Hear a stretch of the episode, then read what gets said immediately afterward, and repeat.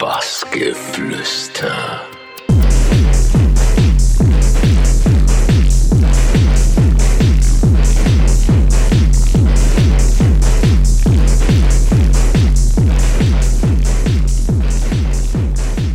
Hi, hier ist Jan ein Labelhead von Seelen Records aus Leipzig. Der Podcast mit Bassgeflüster ist jetzt draußen. Wir reden unter anderem über Themen wie natürlich das Label Seelen, unserem Werdegang, dem Showcase und auch meine Wenigkeit fällt hier und dort. Ich wünsche euch viel Spaß mit dem Podcast. Zieht euch rein.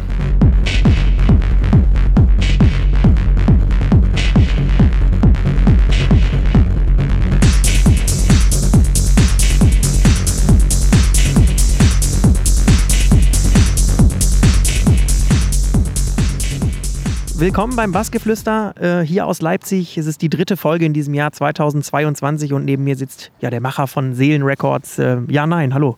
Hi, grüß dich. Jan, erste Frage, wie geht's dir?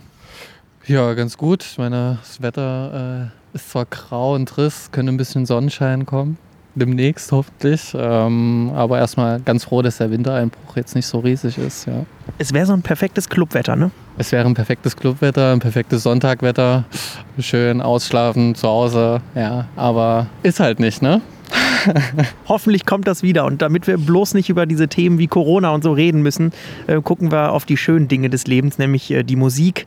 Über die sprechen wir natürlich heute ausgiebig mit dir und äh, wollen da auch wie immer vorne beginnen. Also wir sitzen in deiner Stadt, kann man eigentlich sagen, Leipzig. In meiner Heimatstadt in Leipzig, genau. Du bist hier geboren und daher bist du natürlich auch, äh, wir haben es im Vorgespräch hier gerade schon so ein bisschen gehabt, äh, bist du natürlich auch total dabei und kannst Dinge viel besser beurteilen als beispielsweise ich, der jetzt so Gast ist. Ähm, hat sich schon krass verändert, auch bezogen auf elektronische Musik hier, ne?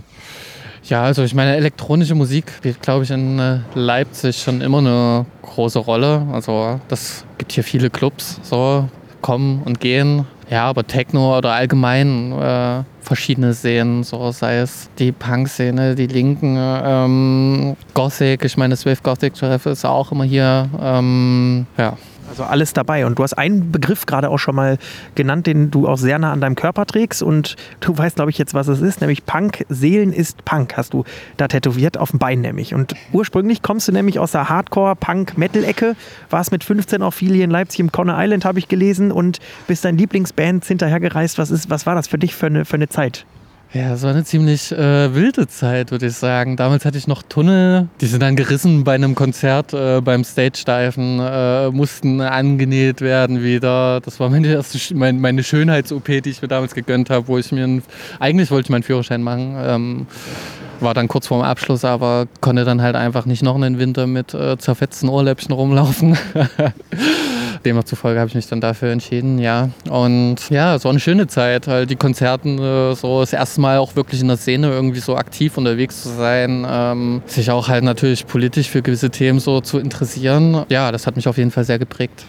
Ja, und eine Sache hat dich auch geprägt, äh, der Musikgeschmack von deinem Vater, würde ich mal sagen, nämlich Kraftwerk und Pink Floyd. Ja, also ja, auch ACDC oder ähm, sei es Freddie Mercury. Also mein Vater liebt vor allem halt auch Musik laut zu hören. Ich noch an so eine Geschichte äh, erinnern, war beim ACDC-Konzert damals irgendwann in Leipzig und hatte danach irgendwie vier Stunden Hörsturz früher, wo ich noch bei meinen Eltern gewohnt habe, so, wenn mein Vater irgendwie von der Arbeit gekommen ist, so, dann hat man ihn schon irgendwie gefühlt einen Kilometer weit weggehört mit dem Auto, weil er einfach die Anlage bis zum Geht nicht mehr aufgedreht hat. Ja, keine Ahnung, vielleicht kommt das da auch irgendwie her, äh, dass ich ja, gerne laute Musik äh, und halt natürlich auch, ja, also dass es halt mich natürlich irgendwo auch beeinflusst hat, ja. Aber dann war trotzdem ähm, irgendwann so dieser Punkt, wo du gemerkt hast, okay, Techno ist es. Ähm, das ist einfach schon ja auch jetzt so Bestandteil deines Lebens natürlich. Äh, kannst du dich noch daran erinnern, wann dieser Moment war, wo du gemerkt hast, ja, vielleicht ähm, ist, ist vielleicht nicht nur Seelenpunk, sondern auch Techno? Ja, also grundsätzlich so, wie das mit dieser elektronischen Musik kam, war ich, glaube ich, 15, 16. Ja, ich bin halt irgendwie ganz normal immer zu Punkkonzerten gegangen und irgendwann, ja, die sind halt auch irgendwie so um zwölf zu Ende. Alle haben irgendwie ein paar Bierchen intos so und dann äh, ja war dann irgendwann mal die Frage kam dann auf, wo geht's denn jetzt weiter hin so und ja dann bin ich dann halt irgendwann zum Beispiel in der Distillery gelandet und habe dort halt irgendwie elektronische Musik das erste Mal für mich erfahren können und auch für mich spüren können. Und das war natürlich ein ganz besonderes Erlebnis, was dann irgendwie so weiterging. Und dann dachte ich mir halt irgendwie so, oh ja, das ist irgendwie schon ganz geil lass das mal irgendwie ausprobieren, Equipment gekauft, so klassischer Weg halt. Ne? Und dann halt, ja, angefangen, dann ging alles recht schnell. Ja, und dann kannst du dich wahrscheinlich auch noch richtig daran erinnern, wie du in der Distillery da unten die Treppe runterkommst und äh, dir kommt so eine Mischung aus äh, Schweiß, Techno, Ekstase entgegen, oder? Das war wahrscheinlich auch so dieser Punkt. Ja, also an den Moment kann ich mich sogar noch recht gut erinnern. Das war, ähm, also in der Distillery war immer Anfang des Jahres eine Dystopiennacht von Rothead unter anderem halt. Äh, und da war oben und unten offen. Ich bin da hingegangen mit Freunden und hatte damals noch gar nicht so einen großen Bezug, sage ich jetzt mal so, zu Techno war proppevoll. Ich meine, es war die allererste Party im neuen Jahr. Ich weiß nicht, wir standen da wie äh, die Sardinen in der Dose, alle nebeneinander. Und äh, es hat aber halt einfach gekickt. So. Es war irgendwie was ganz Krasses, was ganz Besonderes. Und ja, so ab dem Moment fing das dann halt wirklich so mit dem Techno an, so dass ich da auch irgendwie hinterher war, irgendwie Musik zu dicken und halt einfach wirklich hin, hinterher zu sein und die Musik halt einfach irgendwie in ihren Bestandteilen auseinandernehmen zu wollen. Mit 19 hast du dann, glaube ich, angefangen aufzulegen. Kannst du dich ja noch daran erinnern, äh, wie das, wie das aussah, die, die, die Sache? Ja, wie fing das an? Ganz früher habe ich angefangen mit Tractor und mit Timecode äh, zu spielen, so, weil ich auch jetzt niemanden groß hatte, der mir das in irgendeiner Art und Weise beibringt. Da war das halt einfach so der logischer, einfacher Schritt für mich, so erstmal die neue digitale Technik irgendwie auszuprobieren. Ja, und dann ging das alles ganz schnell so. Ich hatte dann auch schon in meinem ersten Jahr meinen ersten Auslandsgig in Portugal gehabt. Es war alles recht klein so, aber dann hat man da halt einfach gespielt. So saß du plötzlich im Flugzeug und hast dann irgendwie in Portugal gespielt und dann kam das andere halt Schlag auf Schlag. Dann habe ich im Tresor bei einer Montagsveranstaltung oben im Globus gespielt. Sowas, ja. so, und dann ähm, gibt es auch noch so einen Begleiter bei dir, der immer dabei ist, Stigmatik. Ja. Ähm, einfach ein guter Freund auch immer schon gewesen, außerhalb der Musik oder irgendwie einfach über den Weg gelaufen irgendwann? Er war mein Stage Manager auf einem Festival gewesen. Ne? Ähm, wir kannten uns zwar schon so vom, vom Sehen her, weil er auch aus Leipzig kommt. Aber das war so der erste Punkt, wo er sich dann irgendwie, weiß nicht, wir haben uns halt gut verstanden, er hat sich gut um mich gesorgt. Äh, ja, und dann haben wir uns halt getroffen. So. Und er war dann auch so mit der erste, wo man ja, musikalische Übereinstimmungen hatte. So. Ich hatte ihm was Neues gezeigt, er mir. Und daraus ist dann halt eine Freundschaft geworden. Und dann hat sich das Ganze so entwickelt, ja. Und ja, er hilft mir auf jeden Fall viel bei Aufgaben, die ich halt nicht übernehmen konnte zu dem damaligen Zeitpunkt, weil ich halt natürlich auch viel unterwegs war, viel gespielt habe. Ja. Seelen unter anderem ist ja so ein Stichpunkt. Da macht ihr, glaube ich, zusammen viel. Ja. Erzähl uns erstmal auch, was, wie kam diese Idee? Also für alle, die es jetzt nicht genau wissen, Februar 2018, Vinyl-Only-Label, Seelen Records. Ähm, was, was war die Idee dahinter? Ja, die Idee dahinter, die war schon immer so irgendwie im Kopf, irgendwie was Eigenes zu machen, um halt natürlich auch irgendwie seinen eigenen Geschmack vielleicht irgendwie so den Leuten äh, ja irgendwie zu zeigen, irgendwie, was es denn für Optionen gibt oder was es denn für Möglichkeiten irgendwie gibt. Weil es ist immer natürlich irgendwie so, man hat zwar seine äh, Favorite Artists und die und die Labels, aber dann war irgendwie natürlich nicht unbedingt jedes, jeder Track irgendwie so überzeugend, so dass man sich gesagt hat, ja, okay, das will ich jetzt spielen, sondern man dachte sich dann halt, gut, ich starte das halt irgendwie selbst. Aber grundlegend äh, begann die Idee dahinter. Ich habe in äh, Neuseeland gespielt zum zweiten Mal, äh, 2017. Und mein Veranstalter Booker da unten, der meinte halt, irgendwie hast du ein Musikverständnis, hast mir so viel Musik gezeigt und irgendwie, die ich überhaupt nicht kannte. Denk doch mal darüber nach, irgendwie ein Label zu starten. So. und ja, dann habe ich halt darüber nachgedacht dachte mir dann so, Vinyl ist halt geil, irgendwie was Haptisches auch zu haben und wollte es auch nicht alleine machen, so auf keinen Fall, so, weil das auch schon zu dem damaligen Zeitpunkt schon viel war mit Auflegen. Dass ich dann halt Markus gefragt habe, also Stigmatic, ob er dann nicht irgendwie Lust hätte, das mit mir gemeinsam zu machen, so, weil wir uns ja eh musikalisch so gut verstehen und natürlich gibt es da hier und da immer mal Meinungsverschiedenheiten, aber das gehört natürlich auch dazu und formt das Ganze auch mittlerweile, wenn ich es richtig auf dem Schirm habe, zehn äh, EPs, ne? Auf Platte draußen. Ja, also zwei Various Artists am Anfang, danach waren es alles Solo-EPs und jetzt, ja, leider eben äh, dank der Corona-Situation und einfach Lieferengpässen und äh, ja, Schwierigkeiten einfach bei der Erpressung. Die Seelen 10, unsere dritte Various Artist, äh, die eigentlich schon letztes Jahr rauskommen sollte, äh, zögert sich halt leider immer noch. Wir hoffen mal, dass wir sie jetzt im Februar, März endlich rausbringen. ist dann äh, eine Vierer-Vinyl tatsächlich. Also war halt einfach auch viel Arbeit dahinter. So, äh, bin froh, wenn wir dann endlich den Haken dahinter machen können und dann schauen wir mal weiter, wie es weitergeht. Und ähm, jetzt nochmal bezogen auf eben dich selber, ja, nein. Ähm, ich glaube, es hat schon ein bisschen gedauert, als du auch dein erstes Release dort äh, drauf rausgebracht hast. Warum war das so? Ja, weil ich einfach auch noch nicht so fit war, sage ich mal, äh, in der Produktion an sich. Beziehungsweise ich jetzt auch nicht unbedingt auf Druck oder ich muss jetzt unbedingt irgendwas releasen, ne, äh, irgendwas rausbringen wollte, was dann am Ende halt irgendwie keiner spielt oder keiner hört oder keinem gefällt. Ja? So, das war dann so der erste Track, mit dem ich eigentlich auch so richtig äh, zufrieden war, mit Alien Speaks to Me.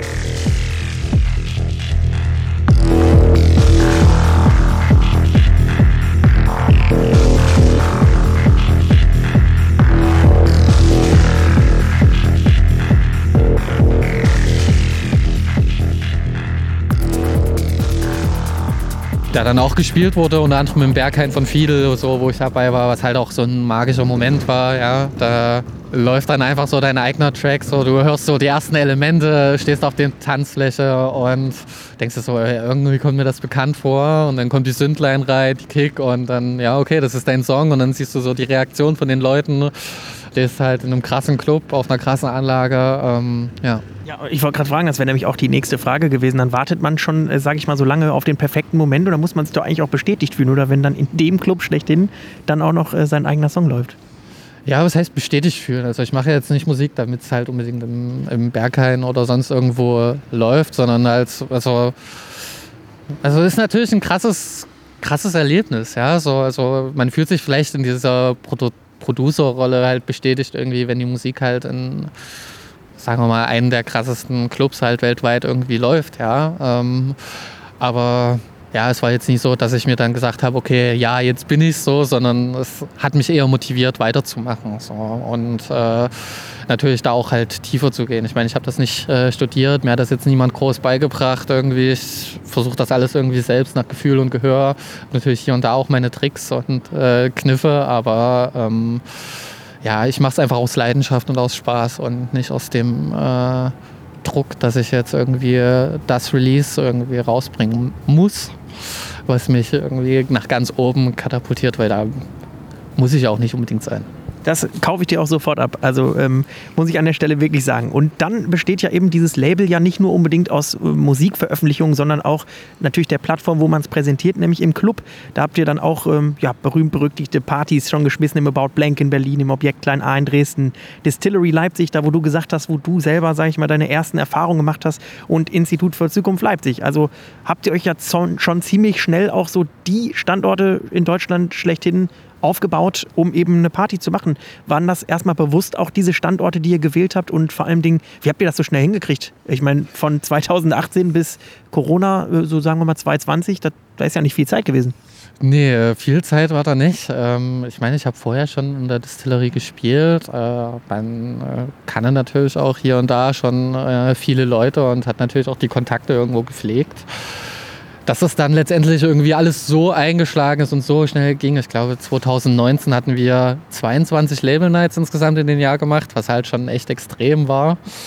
Ja, es passierte einfach so. Also ich meine, wir hatten äh, Markus war im IFZ äh, unterwegs und dann halt eben dort das Ganze irgendwie ins Banken gebracht, dass wir dort halt irgendwie die Möglichkeit hatten, halt eine Party zu machen oder so. Die ist halt äh, völlig aus dem Ufer geraten, halt einfach mit äh, vier Stunden Anstehen davor. Einfach eine Riesentraube, wo auch der Club halt nicht vorbereitet drauf war.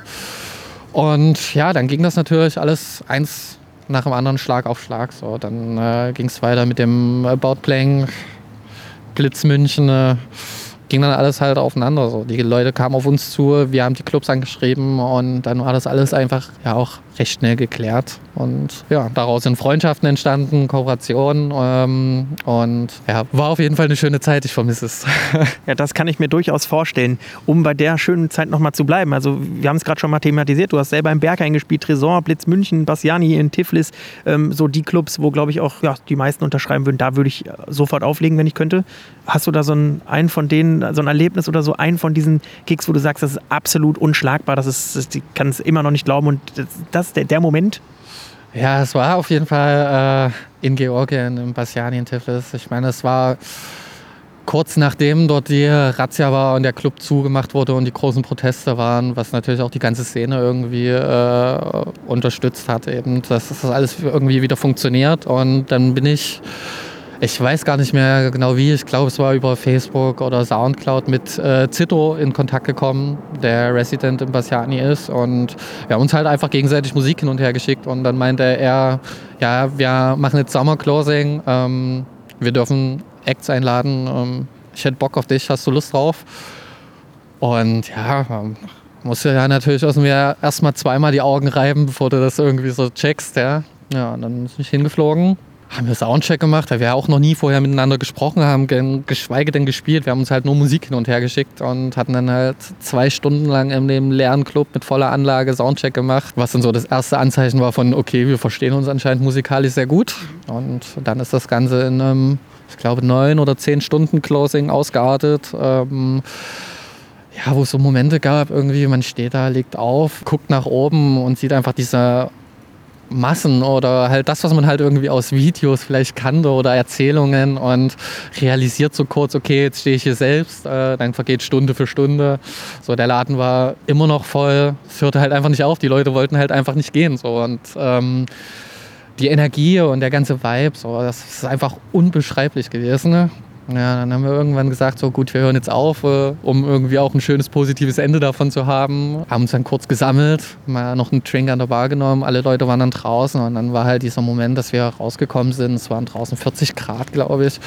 Und es waren halt 150 Leute da auf dem Boden, die gewartet haben, bis wir rauskommen, um uns halt irgendwie Standing Ovations zu geben dafür. Und das war auch so ein Moment, wo irgendwie, ja, mir vielleicht auch so ein bisschen die Nervosität irgendwie genommen wurde, irgendwie von dem Gig. Äh, so, ich ich habe einen USB-Stick dabei, ich kenne die Musik, die ich da drauf habe. Ich kann Beatmatchen, ich kann Tracks aneinander spielen und äh, scheinbar funktioniert das auch über so eine lange Zeit. Mach einfach so. Und es hat mir auf jeden Fall sehr den Rücken gestärkt. War ein super tolles Erlebnis und darüber, allein, dass das schon passiert ist in so in der Zeit, die ich jetzt als DJ unterwegs bin, äh, ist einfach unbeschreiblich für mich so. Das ist ein Erlebnis, das mir keiner mehr nehmen kann äh, und einfach sehr schön. Ja, man, man sieht es in deinem Gesicht, was natürlich unsere Hörer und Hörerinnen gerade nicht äh, sehen können, aber also du, du strahlst und ich glaube, das ist auf jeden Fall eine magische Nacht, die du sehr gerne auch wiederholen möchtest und das wird auch definitiv passieren. Du holst dir sehr viel Inspiration ähm, aus einem speziellen Kosmos, kann man mal sagen. Und zwar habe ich gelesen, dass du sehr gerne Dokumentationen übers Weltall guckst, um dir Inspiration zu holen. Was fasziniert dich da so dran?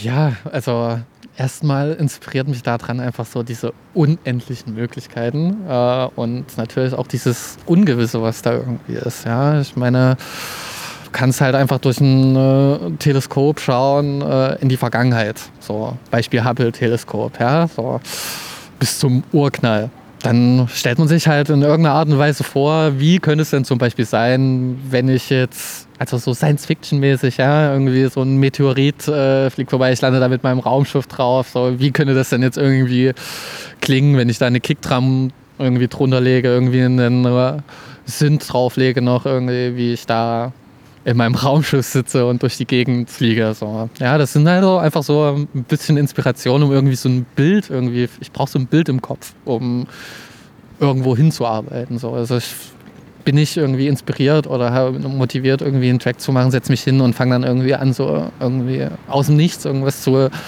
skizzieren, sondern ich brauchte halt irgendwie wirklich eine Vorstellung und das war jetzt, jetzt bei jedem Track in irgendeiner Art und Weise so, dass ich mir irgendwie ein Thema gegriffen habe, was ich bei der letzten Dokumentation, die ich mir reingezogen habe, irgendwie aufgenommen habe und habe dann daran halt irgendwie was ausgearbeitet, wo ich dann gesagt habe, okay, das äh, möchte ich releasen oder das halt nicht. So, die meisten Tracks, die ich bis jetzt released habe, das waren halt alles irgendwie so recht schnelle Jams, die irgendwie schnell fertig waren, weil es absolut nicht mag, irgendwas tot zu arbeiten. So. Also es kann auch irgendwo ein bisschen äh, dreckig klingen oder halt irgendwie alles nicht so hundertprozentig fein equalized. So. Ich habe es nicht gelernt. Ich mache es einfach nach Gehör, so wie das für mich gut klingt und äh, wenn es passt, passt. Und ich meine, da, wo meine Tracks gespielt wurden bis jetzt oder das, was ich weiß, lässt dann einfach für sich sprechen, würde ich sagen. Und es funktioniert.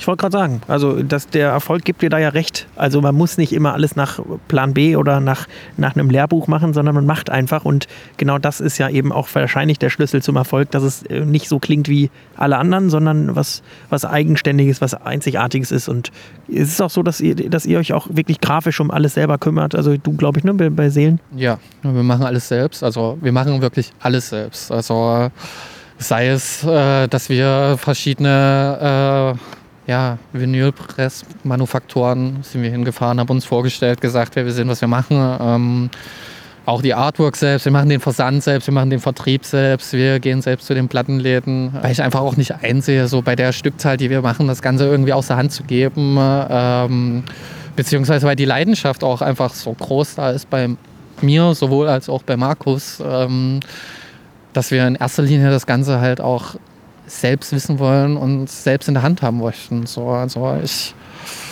brauche nach meiner Meinung nach nicht irgendwie ein Musiklabel zu starten, wenn ich mich nicht mit der Musik auseinandersetzen will und nicht irgendwie die Wege kenne. Und ähm, Deswegen machen wir das alles selbst. Jan, und jetzt kommen wir natürlich noch mal zur abschließenden Frage, wenn wir auf die Zukunft schauen. Vielen brennt unter den Nägeln. Ich habe das Gefühl, langsam geht es vorwärts, auch was diese Corona-Thematik angeht. Und von daher die Frage, wo, wie geht es weiter bei Seelenrecords, auch bei Jan Nein? Zwei, ja, ich sag mal, sehr jungen Projekten, die schon viel erreicht haben und in die, glaube ich, viele auch Hoffnung setzen.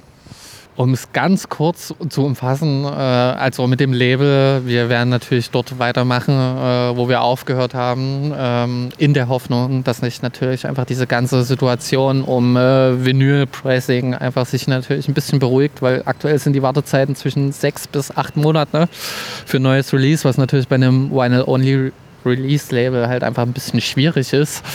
Ähm, aber ich bin da guter Dinge, dass wir das irgendwie alles geschaukelt bekommen und dort halt eben weitersetzen mit neuen Various Artists oder neuen EPs halt, wo wir natürlich auch viel Wert darauf legen, halt einfach ja, neue KünstlerInnen zu finden und ähm, dort nach vorne zu schauen. Ich meine, in der Corona-Zeit gibt es einfach ja auch so viele neue KünstlerInnen, die halt aufgetreten sind, ja, die einfach aus dem Nichts gekommen sind und halt äh, super krasse Musik machen. Und da werden wir ein Auge drauf haben. Und ähm, ja, was jetzt mich beziehungsweise mein alter Ego ja nein angeht, ja, also ich werde auch nicht aufhören, damit Musik zu machen. Ähm, wir werden uns nicht von Corona oder sonstigen äh, Geschichten irgendwie unterkriegen lassen, sondern einfach weitermachen, unseren Schuh fahren und äh, nicht nach links und rechts schauen, sondern einfach wirklich unser Ding machen, so wie wir es davor auch gemacht haben.